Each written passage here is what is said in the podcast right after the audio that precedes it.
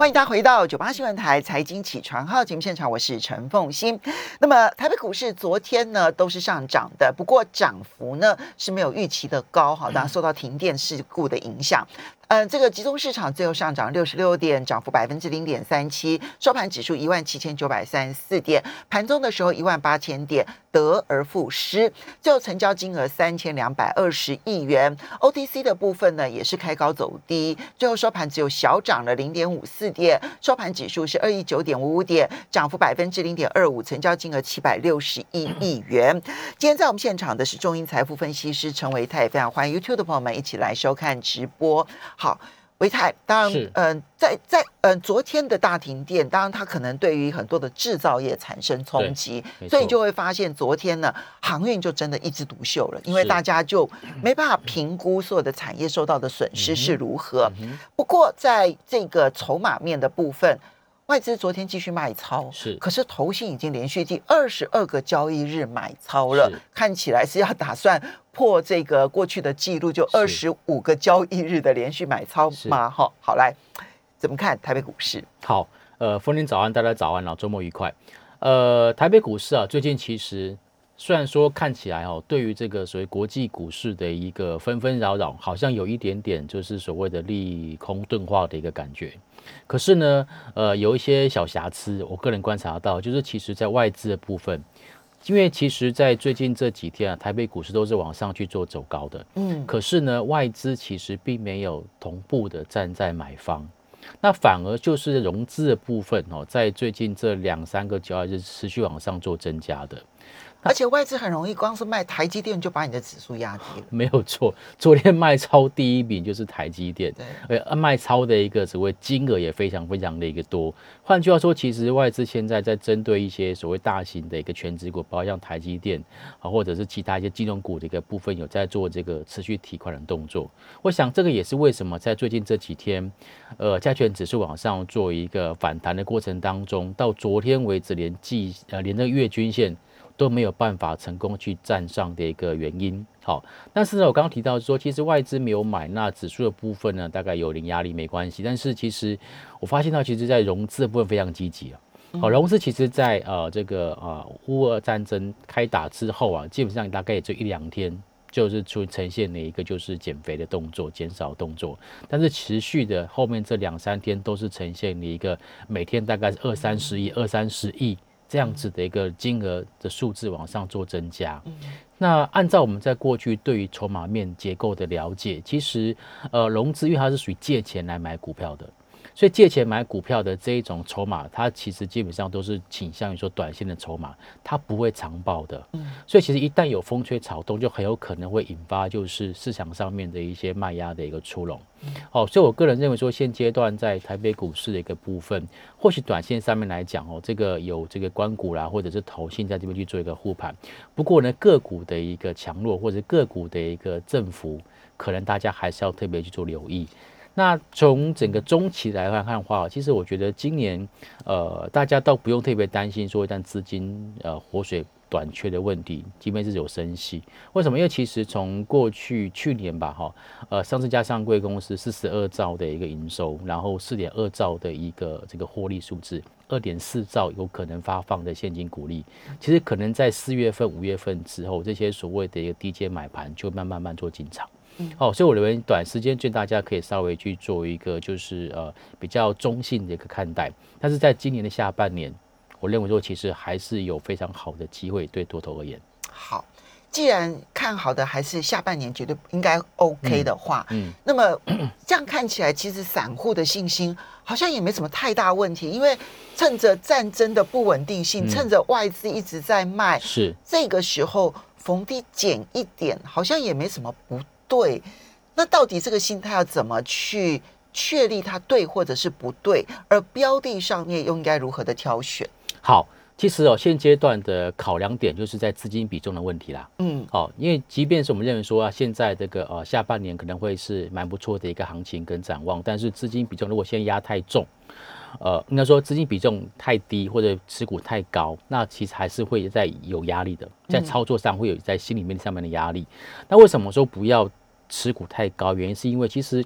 我对于现在的俄乌战争所发生之后的一些变化，我觉得我不能够把它视为单一事件，就是我们所谓的非经济性因素。嗯，因为其实我们看到以前我们都说油价要挑战百元，现在要改口了，油价站稳百元，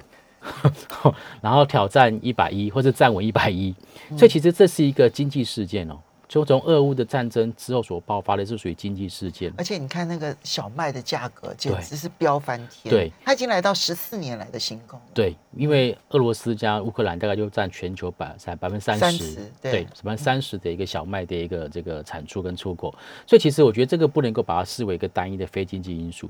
它有可能会变成，就是说这个物价持续的一个飙涨的一个这个因素，然后会造成就是有损到这个全球 GDP 的一个成长性。好，所以这部分我觉得大家还是要持续去做关注。当然，我觉得在后面更严重，就是刚刚凤欣在节目当中也有提到，已经有外资会担心俄罗斯会发生倒债的事情。好，在我们在讲说这个经济利空的一个部分来讲，最担心就是所谓的一个金融秩序的一个失控。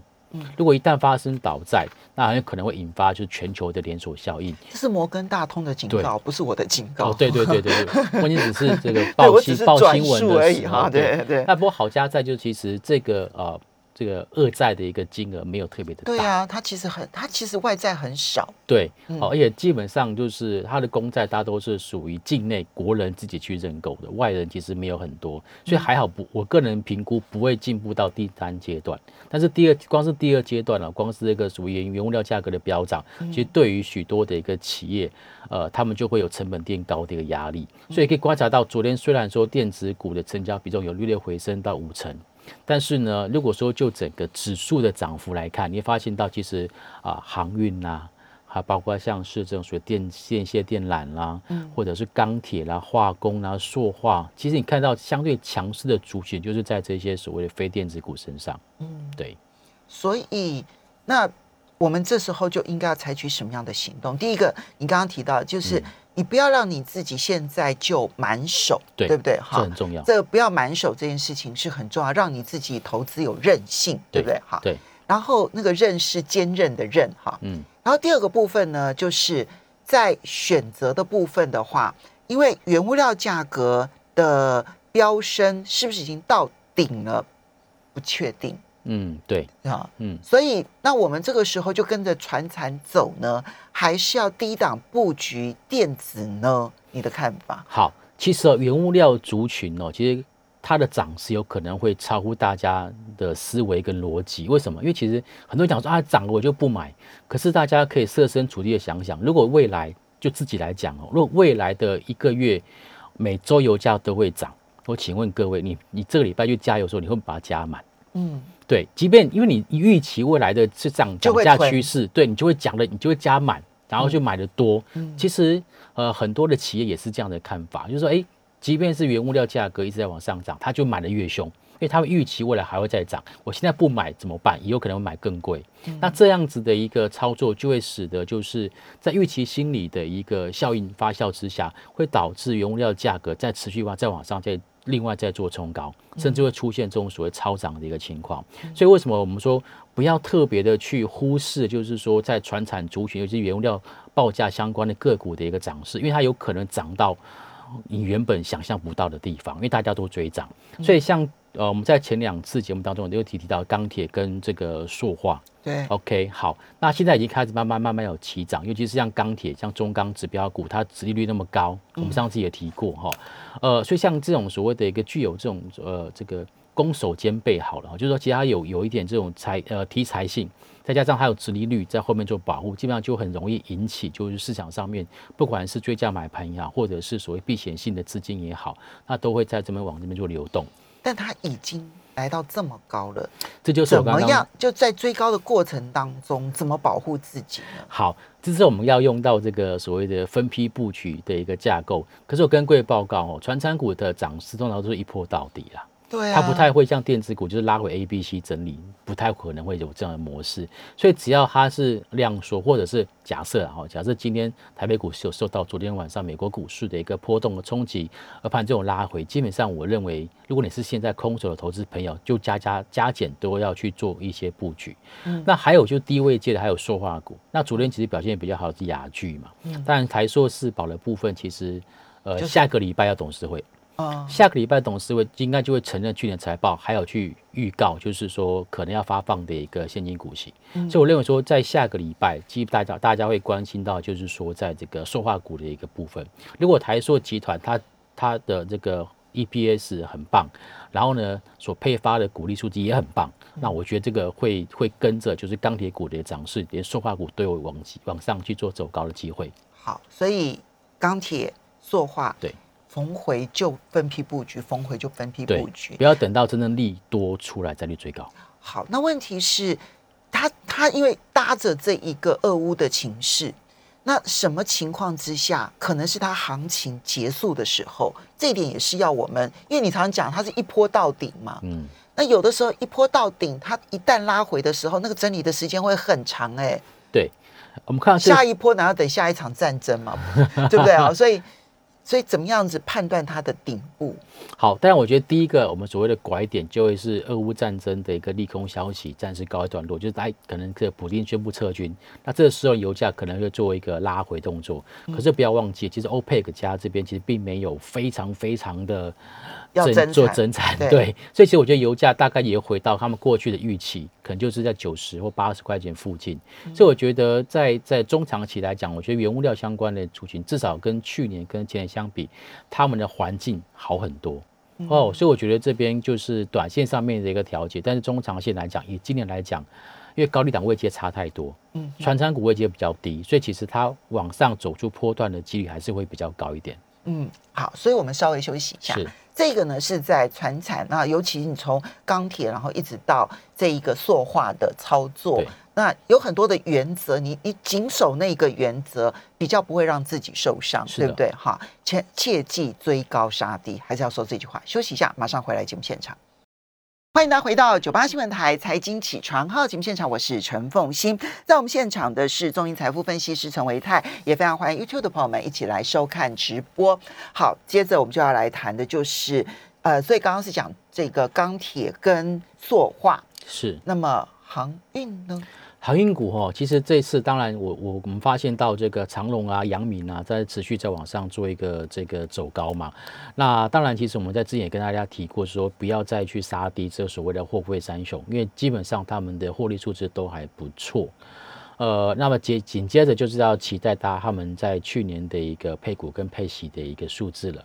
那大家就很期待嘛，好，所以这边就是股价缓步往上做走高。但是我我我们讲一个就是比较中长期来看，因为去年他们 EPS 大概四十块、四十五块钱左右，然后有些公司竟然会估到五十块钱，那很多人会讲说，哇，那还是在持续的创高，没有错哦。但是其实从四十五块提高到五十块钱，法人预估的话。增加这五块钱，五块钱大概是一成左右的一个成长幅度而已。对对，其实有有有很多这个法人会看说啊，那因为它成长幅度没有过去去年来的这么样的好，所以他们加码的力道可能也不会像过去这么样的一个积极。嗯，所以我会比较建议各位投资朋友，就是以针对。呃，货柜三雄的一个操作上来讲，尽量会采取就是属于这种箱型的操作，或者是这种所谓的一个区间操作的模式，因为它已经不是像所谓的成长股的一个模式。嗯，对，那就股价来讲，当然其实呃，现在看起来呃，不管是万海或者是这个阳明跟长隆，都是属于走一走拉回，走走拉回的情况，所以这个就是比较适合短波段的一个操作了。嗯，对。好，这个这是你还有其他要特别提醒的？如果说航运我会特别关注到，就是在这个散装啦，因为散装第一个基期比较低，这是一件事情。第二个事情，我们刚刚从节目一开始就提到，包括像小麦的价格、黄小玉的一个报价，到大宗物资的运输，基本上就跟散装航运会比较有关系。那如果钢铁好的话，那铁矿砂的价格，我个人认为在基础建设的一个支持之下，它的价格也不会 always 这么低啦。嗯，所以其实如果说站在比较属于中长线来布局的话，航运股里面，我个人倒是比较倾向于说是从散装航运里面去挑。有道理。对，那大宗物资就是像是所谓的惠阳啊、台航啊这些，或者是呃这个呃一些四维航这些的，就是它在这个所谓的小船那个部分哦，稍微比重比较高的，可以先去做挑选。嗯。然后等到铁矿砂的报价真的涨了，那就是什么裕民、中航，嗯，或者新兴航运这种所谓的一个海峡型指数比较相关的一个散运公、散装航运船的公司会比较吃香。刚刚伟泰谈的其实就是呃航运这件事情啊，对，它比如说货柜轮哈，它当然就是这个商品完成的，对。然后呢，原物料价格上涨的时候，他们会愿意出比较高的价钱，然后来抢散装航运的这一些船只。是。但是你要注意的就是，像谷物的上涨的话，那么大概重点是放在小船。对啊。那如果说今天是这一个铁矿砂的大涨的话，那才会是大船。对，啊，那小船的公司跟大船的公司是两类公司，它在船只的比重会有点差别。哦哦，比较重，比较哪哪个比例比较高？对对对。所以你要挑选对，好不好？哈，这个是要分开来的。那还是要回到电子。好，电子哦，其实呃，昨天这个停电的一个事情呢，其实我觉得大家又开始回到就是能源的一个管理跟能源的储管理。对对对对对。那昨天像是这个什么什么银政啊这种所谓 UPS 不断电的一个概念股就就大涨，哦，大概十点之前就涨停板了。所以其他的一些所谓的新能源相关的概念股，包括像茂迪啦，还有像风力发电的上尾投控，在最近又被市场上面去去去去关注。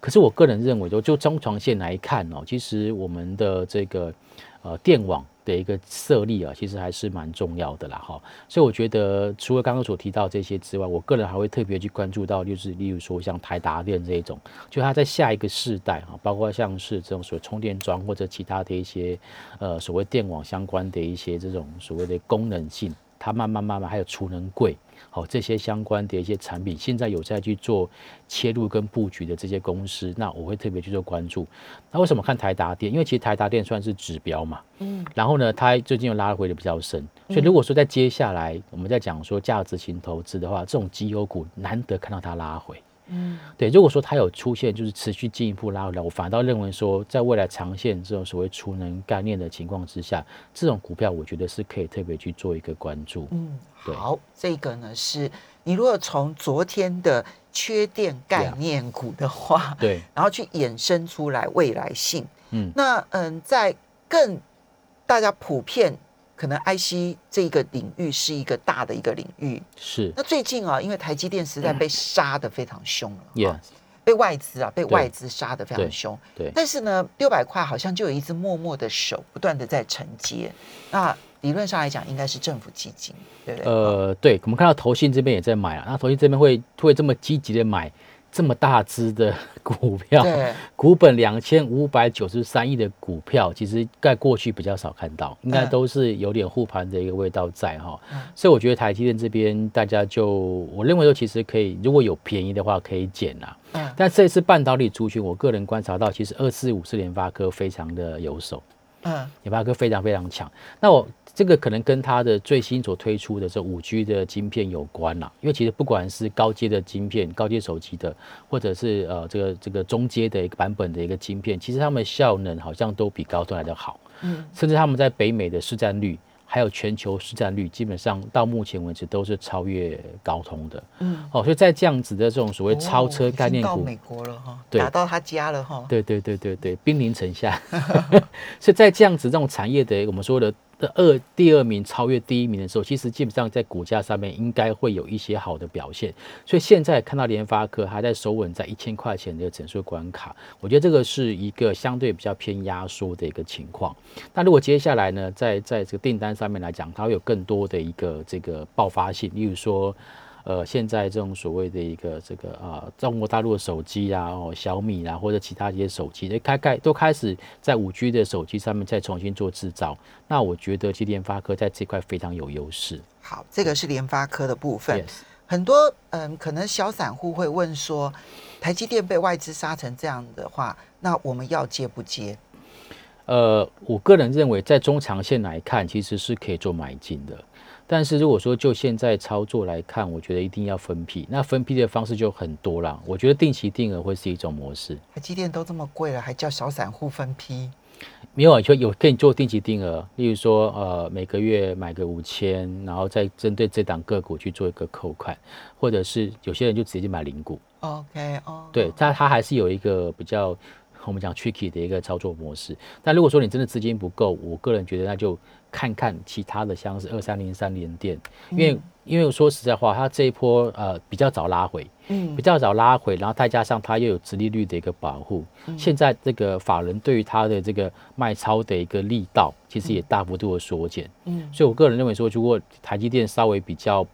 贵的话，我觉得联电也可以考虑，或者是五三四七世界先进，嗯，哦，这个都是属于在晶圆代工同同集团同产业，然后这波也曾也经过股价的一波拉回，现在外资或是投信的卖压都差不多缩手了，嗯，这种相对会比较安全一点点。OK，好，所以呢，当然这个这里面就可以观察，就是外资什么时候卖超开始缩到几乎是很小了。不见得是转为买超，对不对？哈，然后呢，这里面你看到有一些默默承接的手在承接了，嗯，然后它又已经被杀成这样子，对，这可以观察，是的，这就是你讲说有个弹性的这个手上的现金准备的地方，没错，哈，嗯，那嗯，还有没有其他错杀？你要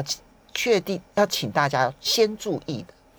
我觉得错杀的部分目前看起来，我个人认为比较少，因为其实这一波我说实在话。恐慌气氛没有那么严重，但是我觉得像记忆体的族群，大家还是可以持续做关注。好的，对，那么这些呢都提供给大家做参考了。我们要非常谢谢中银财富分析师陈维泰提供台北股市的信息，供大家做参考。希望大家呢能够都操作很顺利。是的，好，我们休息一下，马上回来八点钟的节目，回到现场喽。